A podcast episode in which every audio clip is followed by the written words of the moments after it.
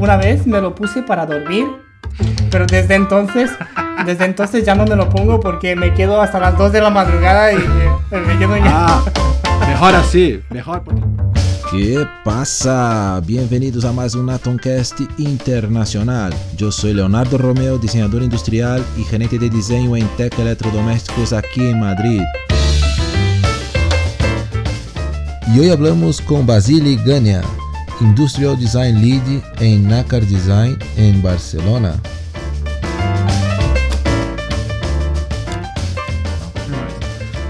Y, y es un poco esto. Entonces, bueno, mira, ya, ya empezando, ya que ya, ya has empezado con, con elogios, eh, dime un poco entonces, ¿quién, quién eres Vasily Gania? ¿He dicho Bueno, bien? pues sí, correcto, correcto. Muy bien. Pues mira, eh, yo soy eh, diseñador de producto y actualmente soy Industrial Design Lead en el equipo de, de NACAR.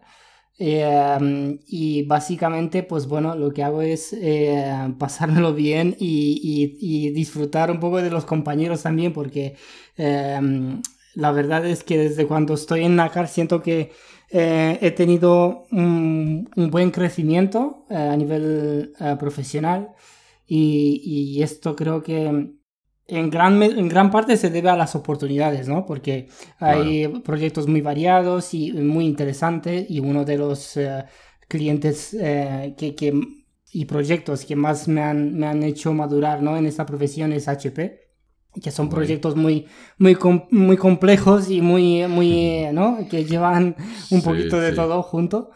Y, Sí, sí, lo sabemos bien. pero también ha sido un poco, han sido, llevo creo, bueno, no, creo que llevo unos dos años ya en NACAR y, um, Vale. y, y siempre eh, les he agradecido ¿no? la oportunidad de, que me han dado para, para estar en el equipo, pero también ha sido una lucha continua. Es decir, que si he podido eh, mantenerme y, y tratar de, de- de crecer ¿no? Eh, dentro del Sí, equipo, claro. ha sido a base de mucho esfuerzo y, muchas horas y poco, eh, poco sueño, poco, poco, dormir poco y, y, Dormir poco. y claro. muchas palizas, la verdad. Eh, pero- No, y estoy seguro que, que trabajas bien, porque al final, para estar dos años ahí en un estudio como NACAR, a ver, como todo gran estudio en el mundo, Mm. si no eres bueno, no estaría dos años. Y esto te, te lo digo y, y- estoy seguro de esto. O sea, la gente que... Primero porque todos quieren trabajar hoy en día aquí en España, por ejemplo, en NACAR, que es un gran estudio, ¿no? Como otros grandes también. Y si no eres bueno, es, es muy fácil, tío. Van a buscar a otro. Porque, y no es porque no, le, no les gusta a la gente o que, mira, es que es horrible. Mm. No, es que necesitan los mejores. O sea, tiene la oportunidad de tener los mejores. Entonces estoy Sí. seguro que, que claro, y, y, y como tú has comentado también, es, no es porque eres solo bueno, es que tiene que trabajar mucho. Sí, Mucha gente piensa que, que estamos ahí, es muy fácil. No, no, al final, mismo que, que tenga mucho conocimiento, tienes que estar ahí Exacto. cada vez buscando Exacto, más, ¿no? sí, no, no te tienes que relajar. Y de hecho es, es otro tema que, que he ido aprendiendo, ¿no? A lo largo de, de este tiempo estando en, en, en NACAR. Y es que mm, siempre es bueno estar rodeado de gente que, que sientes como que, que te tira hacia arriba, ¿no? Que son mejores que tú o, o- o- o tienen ese algo que dices, hostia, este, este, es, este tío es un crack, ¿no? Y, y te hace como...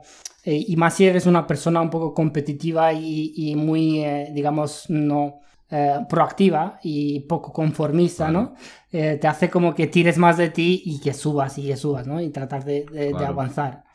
Y, y en el momento cuando tú llegas en, por ejemplo, cuando tú llegas en un equipo, un equipo y te sientes como que ya estás en el top, creo que es, es el momento de decir, vale, pues igual tengo que dar un, un step, ¿no? Y, y pasar a otro nivel y buscar siempre a gente mejor y para, para poder seguir escalando, ¿no? Porque si no, eh, puedes Seguro. caer en este, en este círculo, ¿no? De, de, de conformidad y relajación que en este mundo la verdad es que es... eh, poco aceptable porque eh, Es, es, la, es la muerte, Sí, ¿no? En diseño, sí, yo sí. diría que es la muerte. Y, ad- y además de todo, lo que comentas tú, que es, que es un periodo ahora, yo creo que para, para muchos diseñadores, hasta diseñadores quizás con más tiempo, ¿no? Con más, con más, bueno, con más edad, yo diría, porque que venimos de un, de un mercado que era de mucho, cuando se hablaba mucho de diseño industrial, y hoy ya, ya se complica porque ya no somos más solo, no podemos ser solo quizás diseñadores industriales, o sea, solo pensar producto, geometría, o sea, Sí. ya se habla de tantas oportunidades, hasta la parte digital que es cada vez Sí, más y más total. fuerte, ¿no?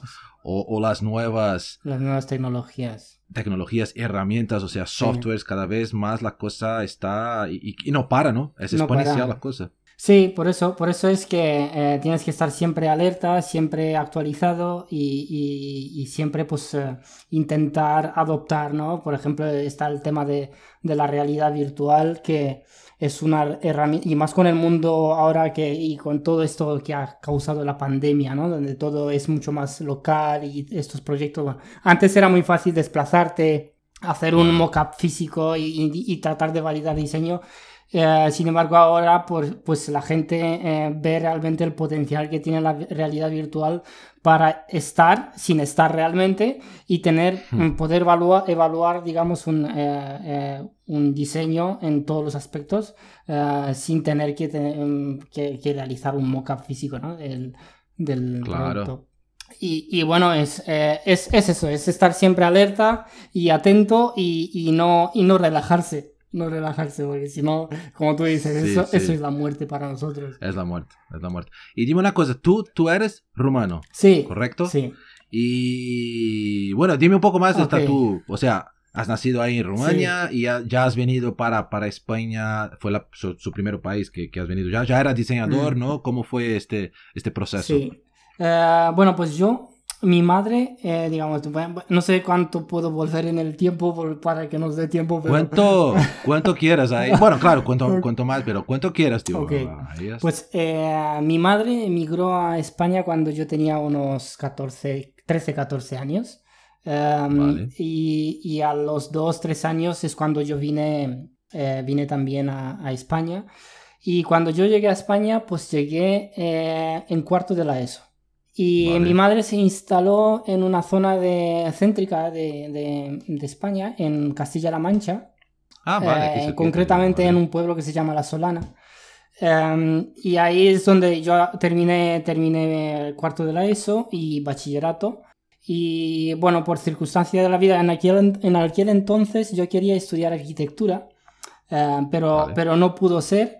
Y em, entonces, pues em, después de terminar bachillerato, me inscribí en, decoración de interiores. Ah, vale. Entonces estudié decoración de interiores en la Escuela de Arte, de Arte Pedro Almodóvar en Ciudad Real. Y, y Ok. bueno, ahí me, me titulé en, en, em, en verdad es, era como un grado superior que se llamaba PIDO, Proyecto y Dirección de Obra de Decoración. Y, y el último año estuve, bueno, en el último curso tuve la suerte de que uno de mis profesores, Alberto Ibáñez, em, que tiene un estudio de, él es arquitecto y tiene un estudio en, en, eh, en Ciudad Real que se llama Y Más Arquitectos, pues me dio la oportunidad de, eh, de incorporarme al, al estudio, ¿no? al equipo del estudio y participar en algunos proyectos que la verdad que es- estuvieron... eh, eh, muy, muy guay, ¿no? Y, y de los cuales aprendí, aprendí un montón. Y un- eh, uno de estos proyectos, eh, que era, um, es un poco el más grande, ¿no? Que hicimos, eh, era de un centro, una iglesia, un centro parroquial en, en Ciudad Sí. Real que se llama mm, San Juan Bautista. Y, y bueno, es, es un proyecto de varios millones de, de euros y era eh, muy, muy grande, ¿no? Y, y la verdad es que aprendí un montón con ellos y siempre les seré agradecido por la oportunidad que me, que me dieron. Pero claro, después de un año estando allí, eh, bueno, era... Y esto, y esto era un, un proyecto de, de una para, para, para construir una, Sí. una, una iglesia, algo Correcto. así. Sí, es una- la construcción es una iglesia desde cimientos, básicamente. Em, Vale. Y también del centro parroquial, que el centro parroquial es como un centro de... eh, como un centro, digamos, dentro de la misma, del mismo recinto, es como donde está la vivienda del párroco y, em, y algunas Vale, salas, ¿no? Donde se juntan, em, bueno, varias gente. Vale. Eh, Exactamente no sé la función que tiene, no sé muy... Sí, sí, pero era, era, era para, este, para, para soporte de, de la Sí. gente que trabaja ahí en la, en la, en la, en la iglesia. Ah, pero interesante. Y, esto se, se hizo con, con estilo más ya, me lo Eh, imagino correcto, más moderno. sí. O- o- Es un, un diseño bastante disruptivo, ¿no? Y, y, bueno, si la gente Ah, bueno. mm, tiene curiosidad, pues se llama San Juan Bautista y está en Ciudad Real. Em, y bueno, yo básicamente en, en, el estudio mi tarea era hacer planos técnicos eh, y también trabajaba mucho con 3D Studio Max, eh, modelando un poco, llevando, haciendo la, toda la parte de infografía y, y, ver un poco las cosas desde una perspectiva más tridimensional, porque en el, en el estudio, bueno, en el estudio sí, estaban acostumbrados más al 2D y, bueno, era, era un poco mi, mi papel, ¿no? Eh, por aquel entonces. Pero coincidió con la época de 2008, por ahí cuando eh, la construcción em, se fue al pique.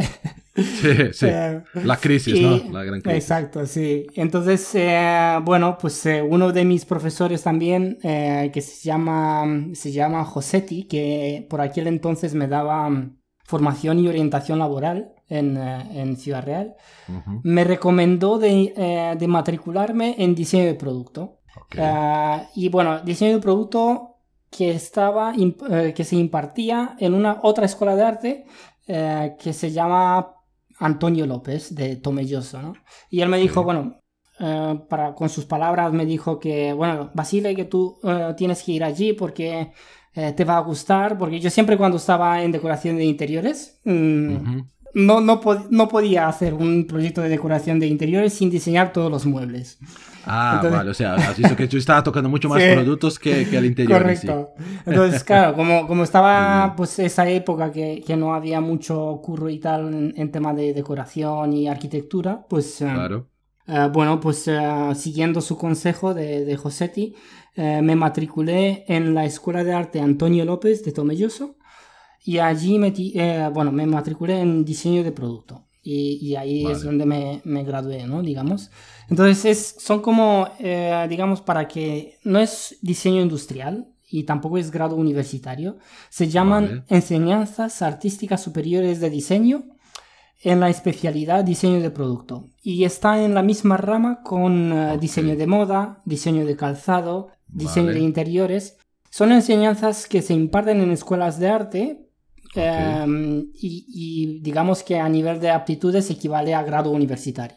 Pero a día de hoy eh, son cuatro años. Ah, bueno, es básicamente universitario, es igual. Sí, sí. Entonces, bueno, pues ahí eh, terminé, bueno, me matriculé pues por ahí por 2010, 2009, no me acuerdo exactamente la fecha. Sí, por ahí. Y, y bueno, eh, em, en 2000, bueno, el segundo curso eh, con un compañero de, piso, que también era compañero de clase. Hicimos algún proyecto, un proyecto de... Era un concurso que eh, era un concurso financiado por un poco por el tema local, ¿no? De Castilla-La Mancha. Y era un, en colaboración con una empresa de mueble que se llama Muebles Aguirre. Y ahí ganamos, digamos, el primer premio, que era un, eh, un, concurso de diseño de mobiliario, ¿no? Para el salón.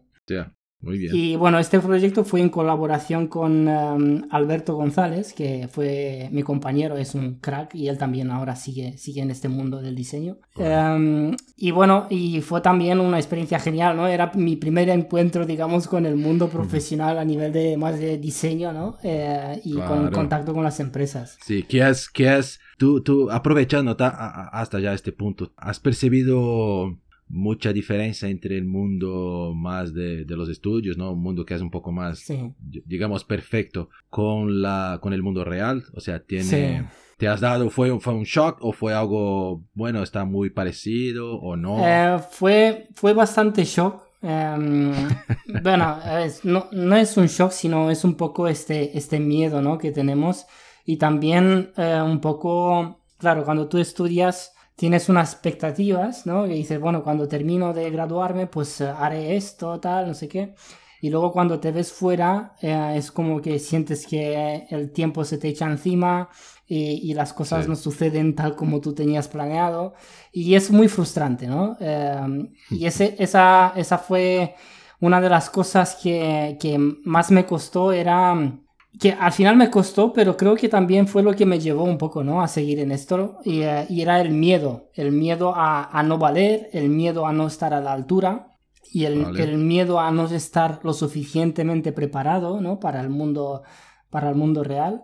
Eh, y es este miedo que al final siento que es como que es lo que me ha movido, ¿no? A, seguir y a, y a, no pararme, ¿no? Es como decir, hostias, eh, tengo que seguir, si no, eh, me quedo atrás, ¿no? O, no, no voy a alcanzar aquello que... Sí, que, que, que consigue. No, pero yo creo que, que, has dicho algo muy interesante, o sea, este tema del miedo, creo que a veces no, no, no paramos para pensar, pero creo que eh, este miedo es bueno y además en nosotros que, no sé, quizás bueno, quizás como muchas profesiones, pero nuestra profesión, nuestra profesión de, diseñador, que todo el rato estamos siendo, siendo evaluados. Siempre están mirando, ah, está bueno, no está bueno, me gusta, no me gusta, es útil, no es útil. Entonces, eh, el miedo, yo, yo, estoy de acuerdo porque yo, joder, no sé cuánto tiempo ya trabajo con, con electrodomésticos, por ejemplo, y todas las veces que, que voy a empezar un proyecto de, yo que sé, un nuevo, un nuevo horno, una nueva encimera, lo que sea, yo me, me, me, empiezo a pensar, joder, tío, ya, ya hizo no sé cuántos productos y no sé ya cuántos ¿Cómo voy a hacer otro ahora? Voy a conseguir hacer otro nuevo que, que llegue a, a que a la altura que, que la empresa y el mercado lo, lo necesita. Entonces, y es bueno porque creo que este, este miedo es lo que te deja, como tú has, resumido bien, o sea, es lo que te, te hace luchar para cada vez más, no digo ser lo mejor, pero buscar cómo ser mejor en cada nuevo proyecto o en su profesión. Eso es porque se, se está acomodado, ahí es, seguramente es cuando va, va a ser algo o que no va a ser tan bueno, que va a ser, o sea, tiene que el miedo creo que es, bueno. ¿no? Es, la gente puede pensar que es algo malo. Claro, controlado. Sí, exacto. Que no sea un miedo que te bloquea, sino que sea un miedo que, que te hace eh, seguir adelante y no parar. Um, porque ya, si te bloqueas, entonces cuando se complica la cosa, pero... Ahí te, te perjudica, ¿no? Eh, pero bueno, yo creo que este, miedo bueno, vamos a llamarlo un miedo bueno, eh, es, es, fundamental, ¿no? tener y y precisamente por eso, por lo que hablábamos también antes, porque en este mundo, si no estás constantemente alerta y actualizado, es muy fácil eh, quedarte, quedarte atrás, ¿no? Y esto es, es muy importante, pues, estar siempre alerta y a veces eh, genera un poco de ansiedad para, para que yo soy una persona muy, muy impulsiva a veces y, y me asusto con facilidad. Pero, pero es lo que te digo, creo que es lo que me hace un poco tirar hacia adelante y, tratar de no parar y hacer, eh, hacer lo mejor posible eh, en cualquier momento. Seguro. No, no, ahí estoy de acuerdo. Y, y es esto, es, es, la ansiedad es normal, creo que todos tenemos también, queremos cada vez más hacer cosas. Los proyectos muchas veces, cuando, principalmente si hablamos de producto, tardan también, entonces no, nos van aumentando aún más, ¿no? La ansiedad y que la cosa que, que venga más rápido, tal la carrera también, que queremos cada vez más, ¿no? Llegar en, nuevos, mm. ¿no? Nuevos caminos o caminos mejores. Pero es natural, creo que esto solo nos deja más, que podemos trabajar, podemos trabajar mucho más, ¿no? Y llegar en algo. Sí, y, otra, sí. y de ahí. No, te, iba a decir otro punto que, aparte del miedo, que, que, creo que mm, es también importante, ¿no? A la hora cuando, cuando tú pasas, ¿no? Del, del aula, digamos, a, a, la oficina. Otro tema también es eh, el tema de los complejos. En mi caso, por ejemplo, yo tenía muchos complejos y porque sentía que mi formación eh, no fue la adecuada para estar dentro de este, de este digamos, de, este mercado, ¿no? del diseño, el tema de, eh, del diseño industrial, ¿no? Eh, porque mi formación como es, es más de, de escuelas de arte y, y, lo digo en ese momento, ¿vale? Cuando, cuando terminé de estudiar. Ahora mismo, cuando miro atrás, realmente me llevo otras reflexiones que, que poco tienen que ver con, esos, con eso, ¿no? Pero eh, en estos momentos tenía muchos complejos, ¿no? Porque sentía que eh, los estudios no, no, han estado a la altura, que no estaba lo suficientemente preparado. Y cuando lo miro desde ahora, es como me doy cuenta de que realmente tú cuando estudias, da igual si es una escuela de arte, da igual si es la mejor universidad del mundo, eh, lo que realmente te hace eh, buen profesional es lo que viene después de los estudios. Los estudios son una, una semillita que pueden ser un 1 o un 2% ¿no? de, de, de, lo que realmente eh, supone ser diseñador. ¿Verdad? Y, y, y, esto es lo que diría a la gente que, que, termina de estudiar y tiene ese miedo y estos complejos ¿no? al no estar a la altura. Es, em, en verdad, estos complejos no te, bueno, está bien que existan porque al igual que el miedo es como te empuja, ¿no? También a, superarlo, pero que no sean, que no bloqueen, ¿no? Porque realmente lo que te hace ser profesional es lo que viene después. Y, es entonces cuando realmente tienes que demostrar lo que vales y, trabajar duro para alcanzar aquello que, quieras alcanzar. Sí, ¿no? Y, al final también es, tu interés también. Si te gusta, si yo, yo he dado clases, ¿no? En su momento ahí, unos 6, 7 años en Brasil, de diseño, eh, en la universidad también. Y comentaba, y tampoco era la, la mejor universidad del país, era una mediana, no era de las más eh, conceituadas, ¿no? De, de, diseño.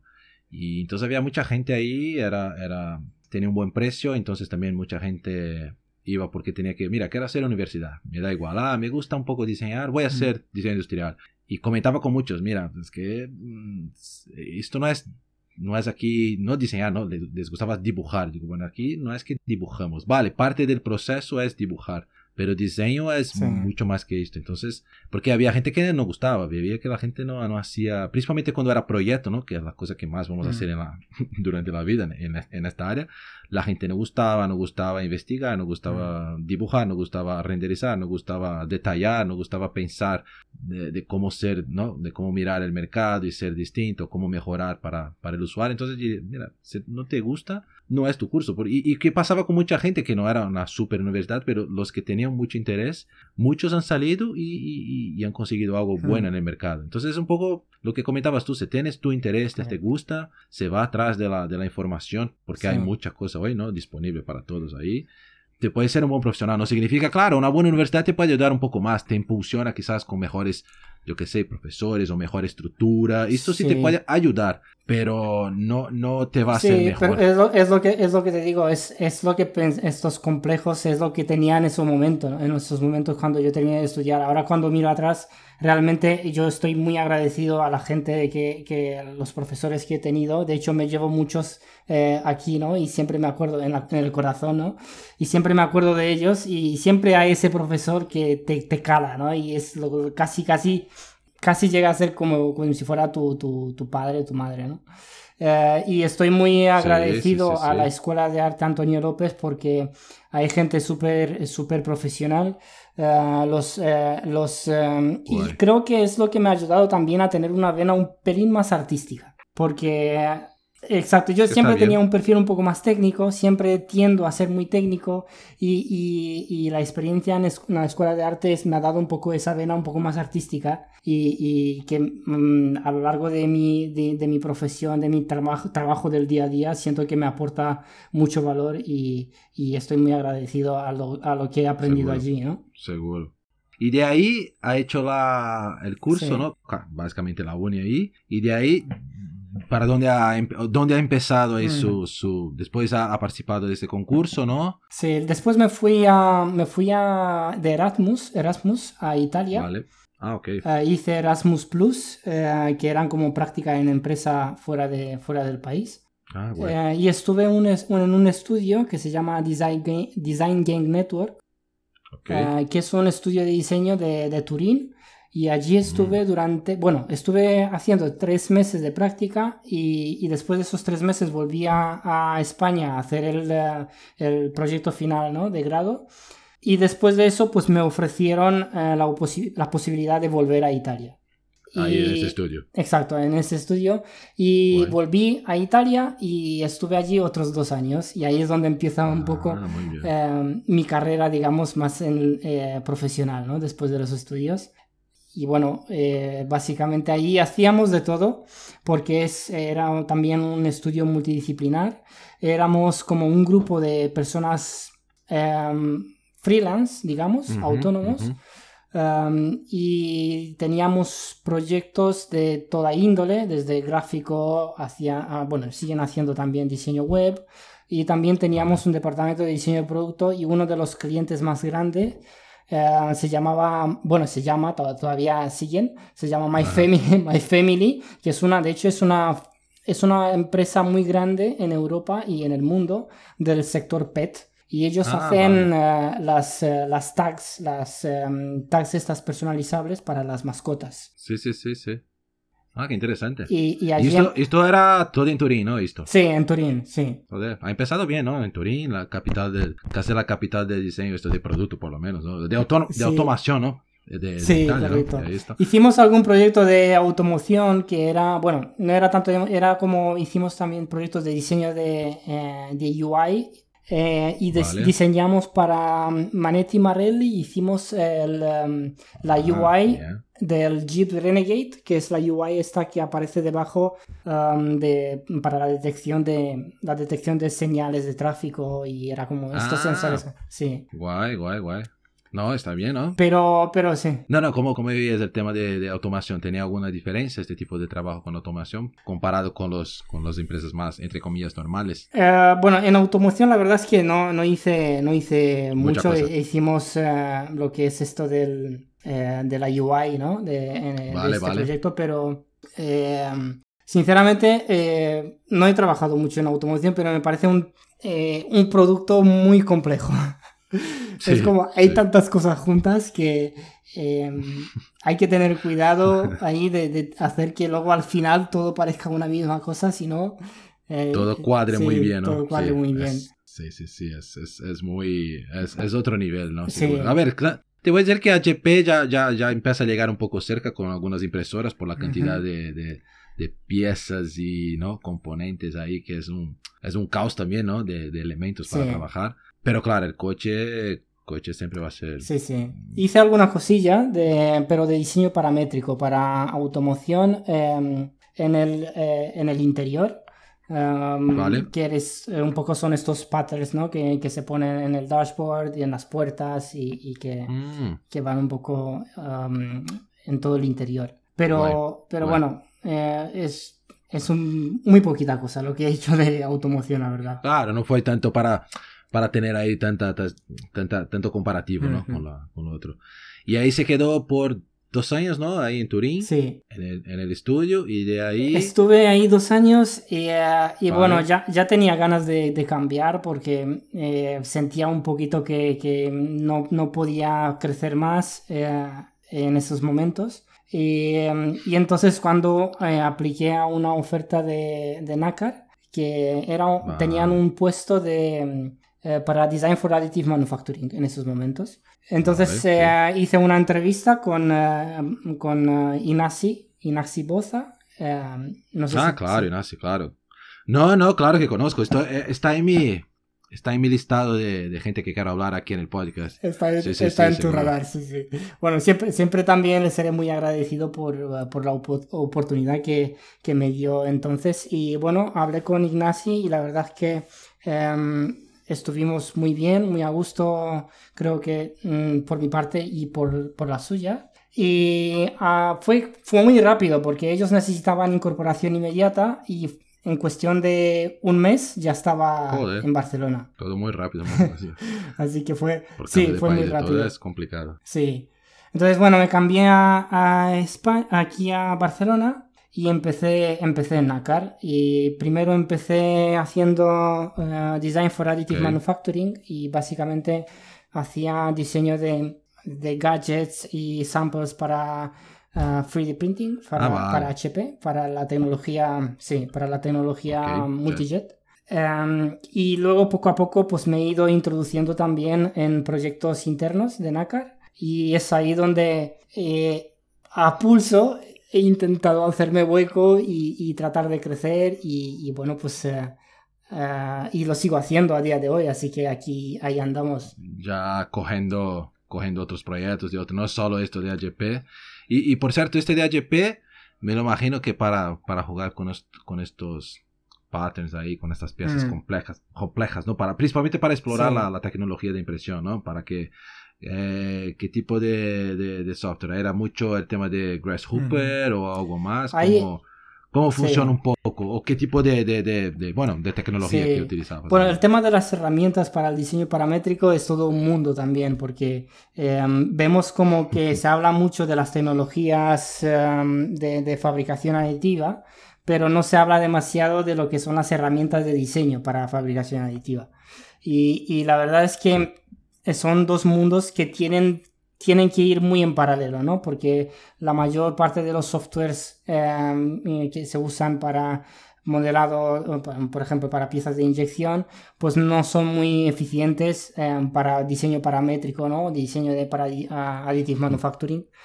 Y, yo lo que hacía, eh, bueno, lo que uso y sigo, sigo usando, de hecho, cuando eh, me gusta mucho este mundo, y aunque en NACAR ya estoy un poco más en la parte de diseño industrial, sí que por mi cuenta, cuando tengo un poco de tiempo libre, eh, suelo hacer ejercicio para, ya sea para mis redes sociales, para algún amigo o cosas así.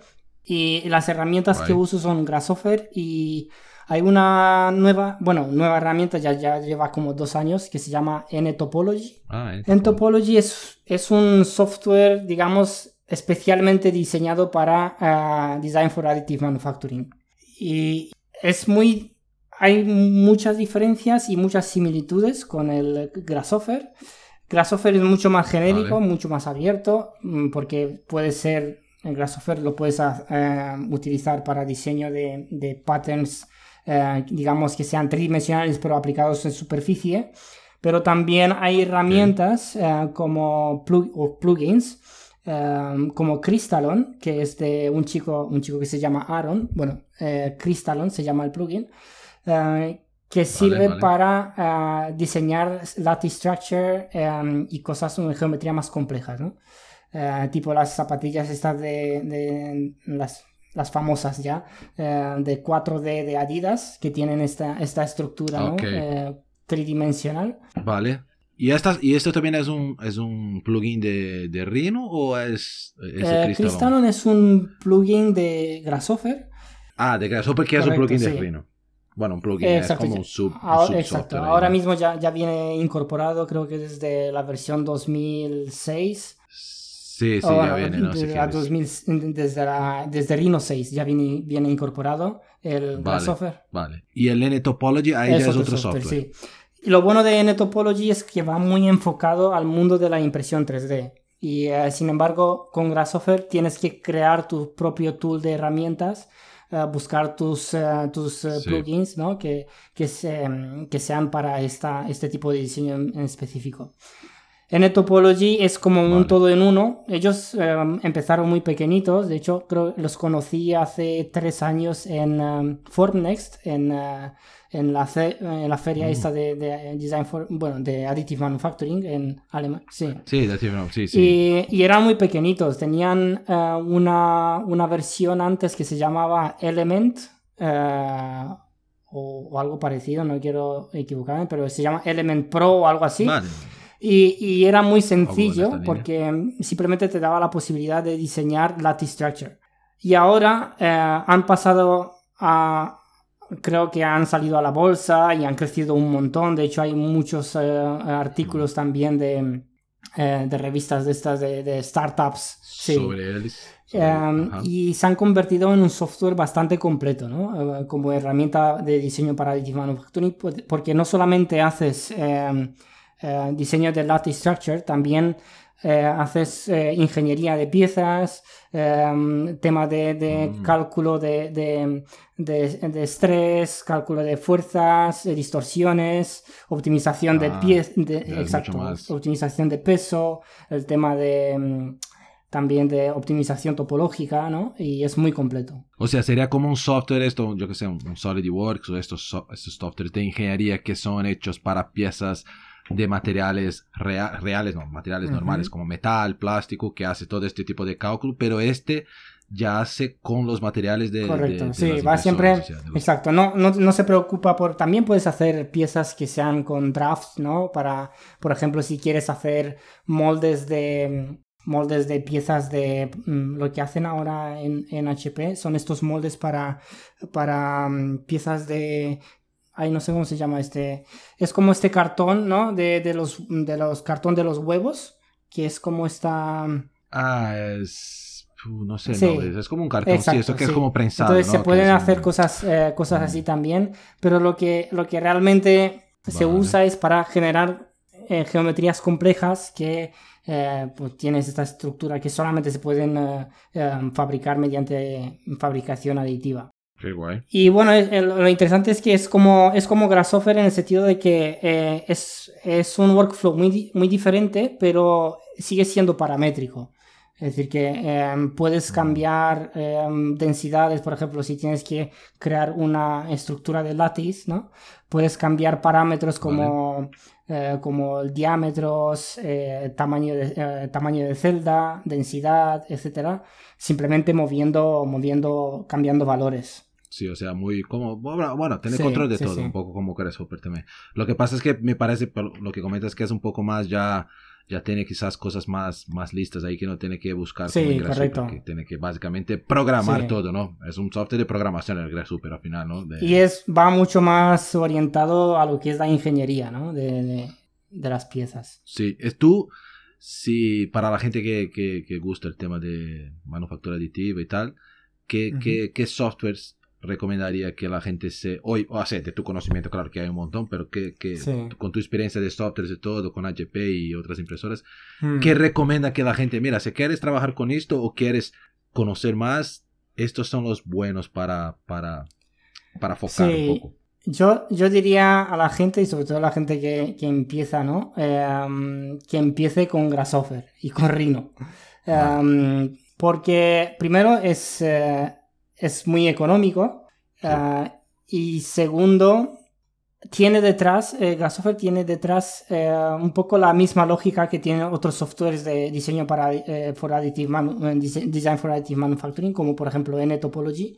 Entonces hay muchos, hay muchos em, em, términos, mm, elementos, ¿no? componentes que, son muy similares, simplemente van mm, distribuidos eh, de manera diferente, pero al final tienen la misma base. De hecho, Crystalon, que es el plugin eh, eh, para Grasshopper, que se usa para design, diseño de, lattice structure, em, usa un también, porque Crystalon en verdad no es un, no es un plugin standalone que funciona solo, sino que usa otros plugins de Grasshopper ah, para poder se aprovecha se aprovecha de otros, de otros plugins, vale. Entonces, Crystalon usa eh, otro plugin que se llama Dendro, eh, que Dendro lo que hace es básicamente em, lo mismo que hacen en Topology, eh, con lo que hacen, ellos llaman implicit models o algo así.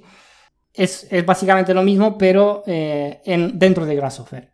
Entonces, si tú controlas un poco el workflow de Grasshopper, es muy fácil Em, luego adaptarse a otras herramientas como, como en Topology. Claro, o sea, porque es, o sea, es más accesible y después te, básicamente la estructura es como un, en general los softwares 3D que tienen más o menos la misma estructura y después para cambiar de uno a otro, claro, necesita un poco de tiempo, pero la, la lógica es más o menos la misma, ¿no? De sí, de hecho yo, yo eh, estuve haciendo hace poco eh, un challenge dentro de Instagram, que es, eh, era un challenge de Render Weekly, de estos que me gusta a mí siempre, siempre hacer.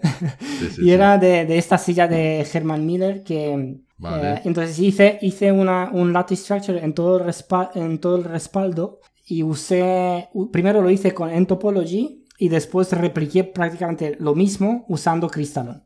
O sea que fui capaz de hacer lo mismo que Entopology con, con, los, dos, eh, con los dos softwares. Así porque ella tiene, bueno, es que para ti es fácil, ¿no? Yo digo fácil porque me acuerdo algunas veces que, que tú me enseñabas una vez a un proyecto que estábamos ahí y me enseñabas la, la pantalla de Grasshopper. No, mírala, tranquilo, mira aquí. y, y, yo, yo, yo diciendo para ti, claro, claro, claro. Y por dentro yo pensaba, ¿qué hablas de este tío? No, no estoy entendiendo nada. Porque quiere este mapa, ¿no? A ver, entiendo lo que, cómo funciona la dinámica de Grasshopper, pero tú, tú me hablas, no, es fácil, mira, aquí lo puedes cambiar y tal y tal. Y digo, madre mía, tío, es que, es, que, que, empieza a quedar un mapa.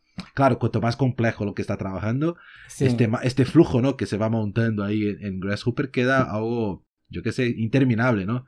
Sí, y, sí. Y, es muy interesante como tú manejabas ahí. Yo mirando, digo, madre mía, ¿qué hablas de esto, tío? Está, está, está hablando rumano conmigo. Al, principio puede parecer muy complejo, pero luego cuando ya le vas pillando un poco la dinámica, eh, realmente no, no, lo es tanto, ¿no? Pero em, bueno, este es otro tema porque el tema de, Grasshopper también no es solo para aplicado a la impresión 3D, también puede, es una herramienta muy potente para diseño de patterns y que van ya muy aplicados a lo que es el diseño industrial en sí, ¿no? Entonces tú si, si, sabes usar Grasshopper podrás diseñar diferentes patterns y podrás aplicarlos eh, en superficies sin, sí, sin hasta, hasta, hasta gráfico, ¿no? ¿no? No hay que ser solo... Hasta gráfico, Mucha gente sí. piensa que es solo para 3D y vas a aplicar una superficie, alguna textura, algo así más, más 3D.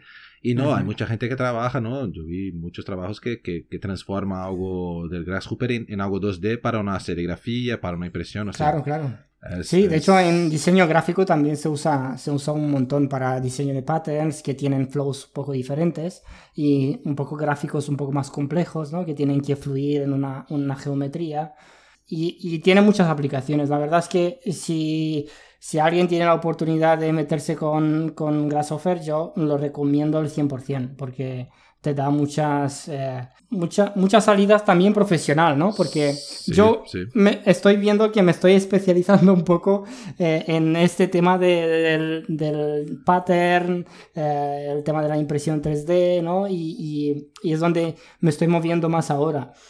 Claro, y, claro, yes, yes. No, y lo interesante creo que mucha gente piensa, claro, que el Grasshopper es un plugin de Rhino, es un software que está con Rhino y tal, que, que es más para producto.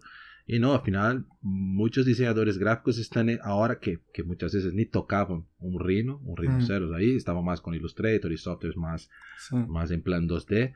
Y ahora ya están empezando a manejar un poco de Rhino porque tienen que saber un poco de Rhino y después el propio, el propio Grasshopper para hacer soluciones eh, gráficas, que es fantástico, porque no hace esto en los, en los softwares vectoriales, o sea, es, sí, sí. te podrías hacer, pero sería algo muy, muy complejo, ¿no? Y, y ahí te lo hace sí. de, de, de, de, forma, a veces se, se, se, lo maneja bien, una solución que tardarías antes, yo qué sé, para hacer en un Illustrator o en un CorelDRAW, que sea, lo que te guste. Tardaría un, no sé, un montón, tendría que hacer casi manual. Claro. Ahí lo haces en segundos, ¿no? Sí, sí. Un buen combo es uh, Rhino, Grasshopper y Keyshot. que es otro. Ah, bueno, es que no hablamos de Keyshot, que, que es tu, sí. tu, tu, otra, otra pasión, ¿no? Por cierto. Sí, también. Bueno, Key, Keyshot es, eh, es una herramienta brutal. Es decir, que eh, yo, yo lo conocí cuando todavía estaba estudiando, uh, pero el Keyshot, uh, por, por, lo que tú dices, ¿no? Para, para todos los profesionales, ya sean gráficos, diseña, diseñadores industriales, eh, incluso visual, ¿no? Que, que hace más eh, cosas de visual, sí, de presentación de producto, animaciones. Es una herramienta súper potente. Y de hecho, estoy, eh, uno de los proyectos en los cuales estoy ahora mismo trabajando, junto con, con Le Manouche, que dentro de Le Manouche hay una plataforma de cursos. Ah, guay. Uh, y entonces estoy trabajando en un curso de, uh, de diseño, diseño, y aplicación de patterns con, uh, directamente con, con Keyshot. Ah, directamente con Keyshot. Sí. Y bueno, esto, este tiene, tiene su porqué. vale. Cosas que, por ejemplo, en el, en el, en el K tú puedes hacer con, o sea, tema de patterns, ¿no? Tú, tú puedes generar con Grasshopper, pero no, no mucha gente tiene el control suficiente para, eh, sí. para hacerlo, ¿no? Entonces, eh, eh, Keyshot tiene esta, esta nueva función, eh, bueno, nueva, lleva desde, desde hace bastante versiones, hace do, dos versiones atrás, que es el Displacement Map, el Displacement, vale. um, y, y, y, lo que tú puedes, eh, lo que puedes hacer es prácticamente es generar un bitmap, eh, que es okay. un mapa de bits de 2, 2D, un blanco y negro, y usar este bitmap como eh, un displacement map, ¿no? Y te generas un poco, digamos, lo que hace es que eh, este mapa eh, de, de, de, color de blanco y negro se te, se te, aplica como un material y lo que hace es que distorsiona la mesh en la normal de la, de la superficie, sigue, okay. siguiendo, digamos, las... Los valores de negros y blancos. ¿no?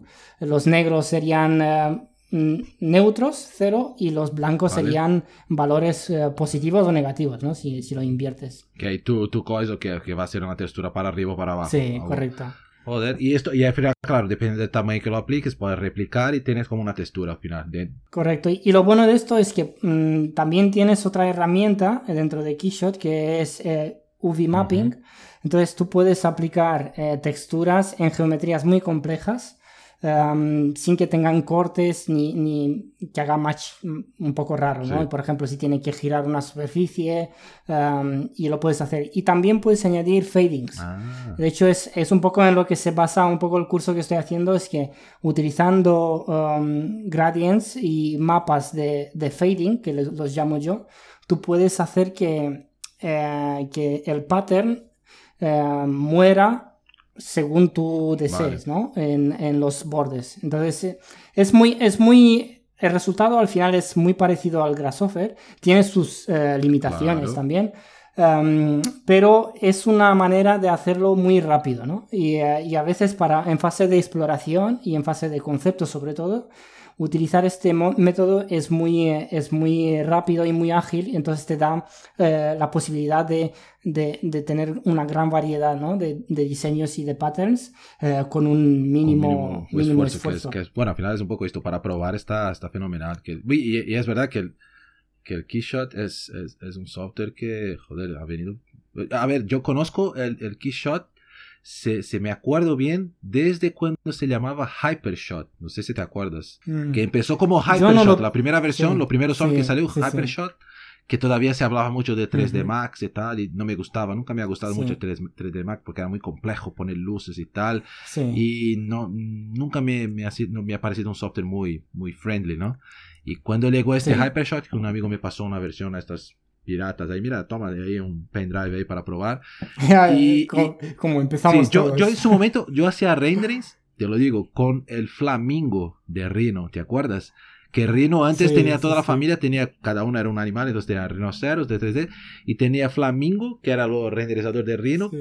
que a ver, no Sí. era súper bueno, pero yo conseguí en su momento sacar algunas cosas ahí, unas imágenes más o menos buenas. ¿ah? Hizo muchos proyectos y presentaciones ahí con, con él.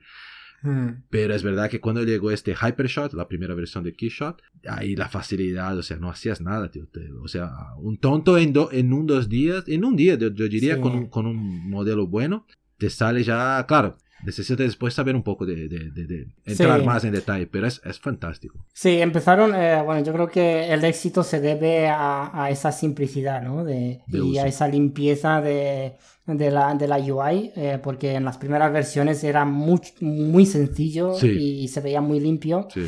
Y tenía este concepto de drag and drop, ¿no? Es decir, tú arrastras el material, pim, y se Ya aplica. ¿no? No tenías que entrar. Ahora la cosa ha cambiado.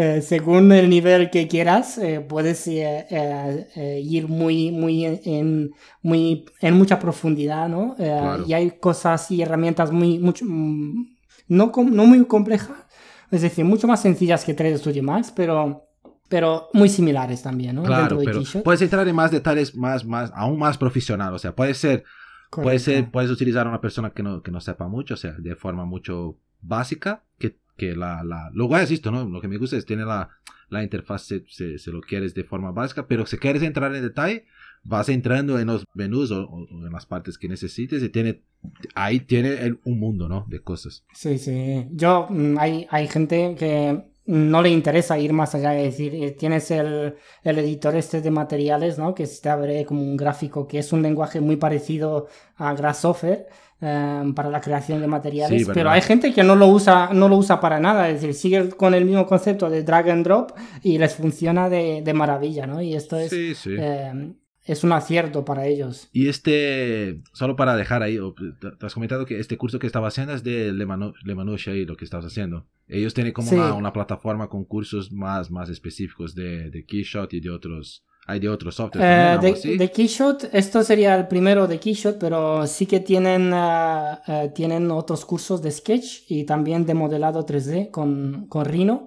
Guay, no Um, y bueno, este, este de Keyshot pues eh, se sumaría, digamos, a la colección y bueno, está, estábamos pensando en, en hacer alguno, alguno más, un poco más eh, avanzado también eh, de, de Keyshot, pero eh, empezando un poco desde, desde el principio, ¿no? Que no sea tan específico de, de, de aplicación de patterns, sino que sea un poco más genérico. De, quizás de otra, hasta para, Sí. para conocer otras herramientas, Sí, her- para- herramientas, ¿no? Más, más a fondo, Sí, ¿no?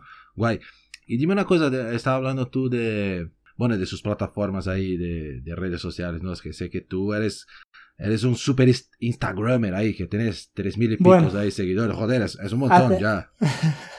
hace, poco llegué, hace poco llegué a los 3.000 a los 3000 seguidores y tenía, tenía un mock-up de un iPhone 12 eh, que había modelado para, precisamente para este curso ¿no? de, de Le Manouche. Em, y, y, lo compartí en mi página web y es una escena de Keyshot 10. Eh, em, y, y, bueno, la verdad es que me gusta mm, eh, compartir cosas y, y, me gusta siempre que tengo algo de tiempo em, hacer cosas para redes sociales, ¿no? Y creo que es, es una herramienta hoy en día no solamente para eh, porque yo empecé haciendo Render Weekly Challenge de estos.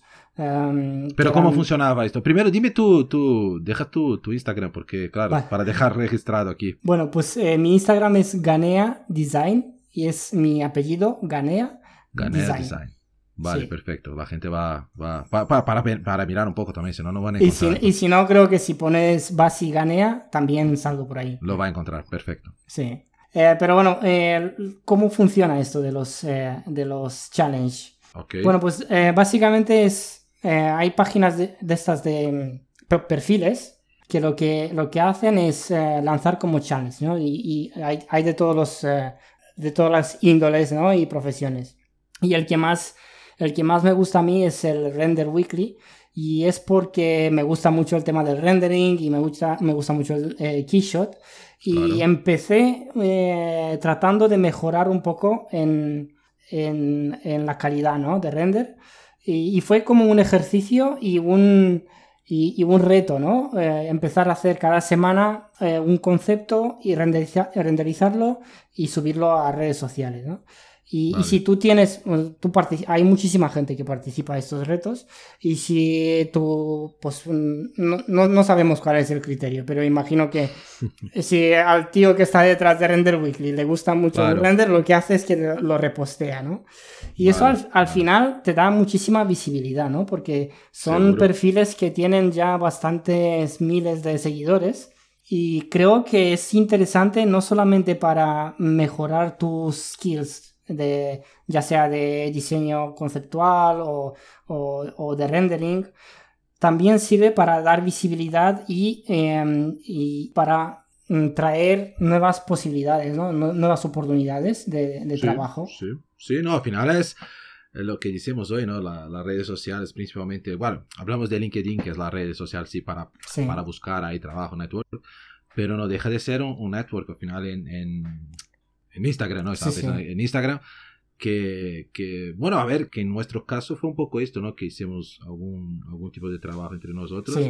Que me comentó en su momento, creo que fue José, que, que, ha trabajado contigo en ACA, hicimos un podcast y me comentó en su momento, no, no sé si conoce a Basil y tal, y yo digo, no, no, no, o, que, o, o, había escuchado algo de ti, eh, me comentó José, no joder, es un, es un puto crack esto, Leo, tienes que conocer a él, mira tu Instagram. Y claro, ahí me fui en Instagram, como hago con mucha gente, con estudios y tal, y te, te adicioné ahí, empecé a mirar un poco tu, bueno, tus renders, que siempre lo hace, produce ideas y tal.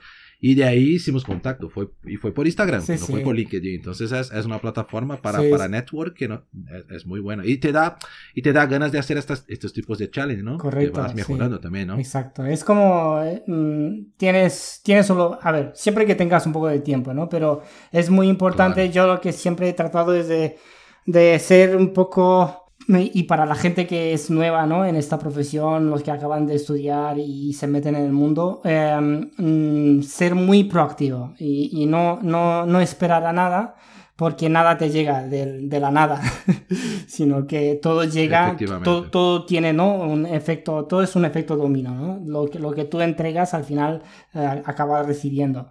Y, este de las, este, esto de las redes sociales es un poco lo que, lo que trato. Últimamente tengo menos tiempo para hacer, pero siempre que tengo un poco de hueco, eh, intento, intento subir algo y, bueno, mantener un poquito eh, la audiencia, ¿no? Hay un El movimiento de la, de la gente. Claro, no, es que ahora, ahora ya Ahora quieres ganar dinero, ahora ya está, ya... No, qué va, qué va.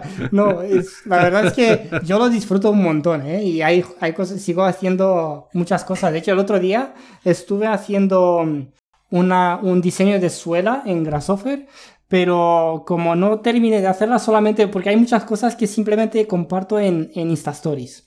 Si hay Ah, algo vale. que no, no me cuadra del todo, no, no lo posteo en, en, eh, en, en mi feed, solamente En- lo pongo en Insta vale. Stories y ya está. Es temporal, a ver la, la reacción de la Sí, gente. A exacto. ver si está bueno, ahí después lo comparto. Exacto, vale. sí, sí. Pero sí, sí, siempre suelo hacer cosillas, pero no, no todas las subo, obviamente. O sea, Hay algunas que se quedan en el camino. Me gusta, me gusta un render que tiene en su, su Instagram de una, de una silla. Sí. No sé si fue para Germán Mira esta. Eh, Que tienes, sí. que, que has sumado tu, tu imagen con el render. Ah, ¿Es esto? Sí, esta no es de Herman Miller, pero este es un concepto que hice para otro challenge que era como de, Vale. de diseño industrial en ese caso. Y era como el diseño de una silla, ¿no? Y, y lo que hice, esa silla, fue, eh, em, hice los primeros sketch utilizando el, ¿cómo se llama? Gravity Sketch, que es una herramienta de, de sketch para en VR, en realidad virtual. Y, y por entonces tenían este update de, em, eh, de modelado con Quad Mesh, que es como una, esta mesh eh, cuadrada que es muy, er- es muy similar a lo que es em, eh, y lo que ahora se llama SubD en, en Rhino. Y, y lo modelé primero allí y la verdad es que em, la idea de la modularidad vino un poco sobre, porque creo que fue ya en tiempo de pandemia, yo tenía una silla muy similar, eh, que era esta Vale. que con- mm, mm, creo que es de Vitra, pero es un diseño de estos clásicos, ¿no? Con estas eh, patas de madera. Sí, sí, sí. y trabajaba con eso porque como eh, teníamos que trabajar desde casa, era muy, era muy complicado. Bueno, no, todavía no me había comprado una silla de oficina y, y- y trabajaba con esa silla. Y, y era Vale, súper vale. incómoda, ¿eh? Si, pa- si pasas dos, tres horas y digo, hostia, si- ¿y si esto fuera modular y que tú una silla de, una silla de oficina la puedas convertir en una silla de trabajo, en una silla de meetings, ¿no? Y ahí, de ahí viene un poco la idea de la modularidad y de hacer como estos módulos que se encajan. Em, y, y fue de uno de los proyectos que, que tuvo bastante audiencia dentro de, de Instagram. Y hace poco también lo publiqué en mi perfil de Behance. Y allí pues le pusieron, los de Behance le pusieron la etiqueta de, la etiqueta esta, el flag de PD, de Product. Ah, Que es lo que hace básicamente es que em, te, te- te promocionan, diga, te, te promocionan dentro de los proyectos que, digamos, te, te dan, Se dan más visibilidad sí, para, para los... No, no, ves, enhorabuena. Y no, lo que, y lo que me encanta de estos son los, los renders que, que tiene de esta silla. La gente va a poder mirar en su Instagram, mm, donde mezclaba su imagen, ¿no? Era tú ahí sí, cambiando la silla, pero es, eh, la gente piensa que es un prototipo y no, No es, es un un prototipo, no es prototipo. un render. esto, ¿no? es un render y es, Me encantó la, me encantó la idea, porque es algo, a ver, se, se maneja, si la persona, por ejemplo, manejas bien un, un Photoshop o algo así, lo puedes hacer, claro, tienes que tomar muchos, creo que tarda un poco, pero es, la idea es, es, es, es, buena. Lo que, lo que hice allí, básicamente, el proceso que, eso tengo pendiente de hacer también un, una- un tutorial corto, porque hay varios, hay Ah, varios guay. tutoriales que tengo también en, en mi Instagram de, de cómo convertir un tile de geometría en un displacement map. Eh, si la gente le interesa puede, Vale. puede ir por ahí. Pero mm, ese, ese me queda pendiente, de hecho lo, lo tenía que hacer pero no tuve tiempo. Y es, eh, el proceso es muy sencillo. Tú en Keyshot lo que puedes hacer es colocar una imagen como background, ¿no? Exacto. Background, Pero sí, sí. también puedes colocar otra imagen como front panel, ¿no? Es decir, por encima del- de la imagen. Entonces tú puedes poner, Ah, eh, puedes poner vale. eh, parte de la imagen de background y otra, otra parte de Ok. imagen, por ejemplo, en mi caso fue la mano que agarraba eh, el respaldo por encima, El por respaldo. encima de... Y Ah, justo donde vale. estaba la mano, puedes colocar una pequeña geometría dentro de Keyshot para que te genere lo que es la sombra proyectada de tu mano. Para que parezca la mano. Entonces, Sí. mm, hay, hay Photoshop, pero el Photoshop está eh, más que nada en preparar lo que es eh, la imagen, recortar la imagen y tal, ¿no? Pero lo que es el, el render se hace, se hace todo con la imagen ya de background. Es Todo con Keyshot, sí, sí. Hostia, mejor, aún más, aún más, ¿no? Para mí yo pensaba que había hecho un poco más, un poco, en, en- en- empezaba en Photoshop, después Keyshot, después volvía a Photoshop. Sí, no, pero al final ya Todo lo haces haces en todo Keyshot, sí, hostia, guay. No, y queda, quedó fenomenal. No, no, genial. Y una, buena, ya estamos ahí, ¿ves? Una horita. lo que te he dicho, el tiempo pasa, ¿no? Es muy Sí. rápido. Pero tengo una última pregunta, ya que hablamos tanto de este tema de, de, no solo el, el, tema de manufactura aditiva, ¿no? Eh, bueno, el, dise el, diseño para esto, pero también estos, estos softwares. ¿Cómo, ¿Cómo ves tú, si es que es posible contestar, el futuro de, de, de la manufactura aditiva de una forma se puedes contestar de forma sencilla o no. Uh, sí. Te dejo para ti. Uh, bueno, yo creo que um, yo y mucha gente, el, la, uh, la, el design for additive, bueno, la, la, additive manufacturing, ¿no? La impresión 3D, ya no es una, como antes, un paradigma, sino ya, ya es una realidad bastante instaurada y, y muy, muy real, ¿no? Entonces yo creo que eh, eh, ha venido sí. para quedarse y, eh, y, para, digamos, competir con, a, o sea, a, a, la misma altura con otros métodos de, de fabricación, como la, la inyección. Los, o,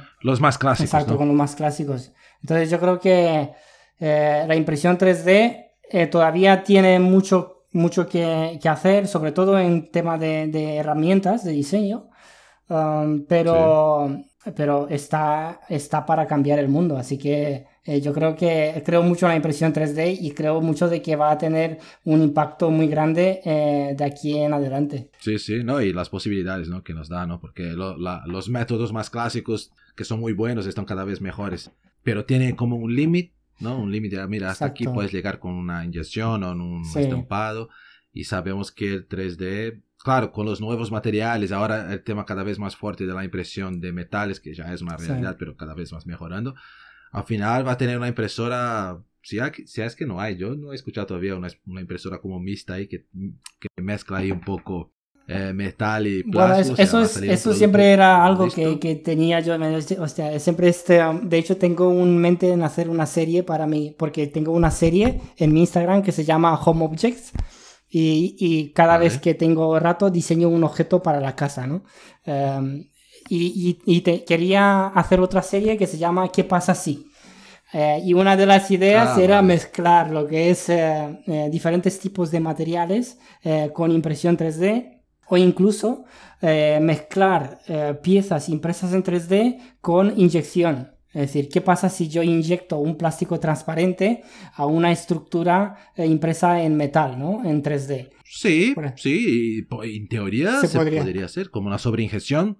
Una sobreinyección se, se lo hace, o sea, está, está, está guay. A ver, se puede hacer, pero te, te, voy a ser sincero, nunca he visto este tipo de, de mezcla. O sea, se mezclan dos, dos piezas sí. inyectadas, ¿no? Una, o, o, se inyecta a la vez, ¿no? Bien inyectada, o se hace una después sí, la otra dentro exacto. del molde, ¿no? Que es normal, o hasta metal, metal, uh -huh. vidrio, ya he visto cosas así. Pero sí, estaría sí. guay. Ojalá tenga, tenga un futuro esto, quizás mezclando estas todas las tecnologías de impresión en una pieza solo, que salga metal, plástico, yo qué sé, ahí tú, tú, el, el cielo es el límite. ¿no? Y bueno, es eh, la capacidad que te da la impresión 3D de controlar las propiedades del material. Fantástico. Es fantástico. Muy bien. Bueno, Mr. Basile, muchísimas, muchísimas bueno, gracias. Gracias a ti. Creo que fue... Gracias a ti por darme no, la, la, la, oportunidad de, de, estar aquí.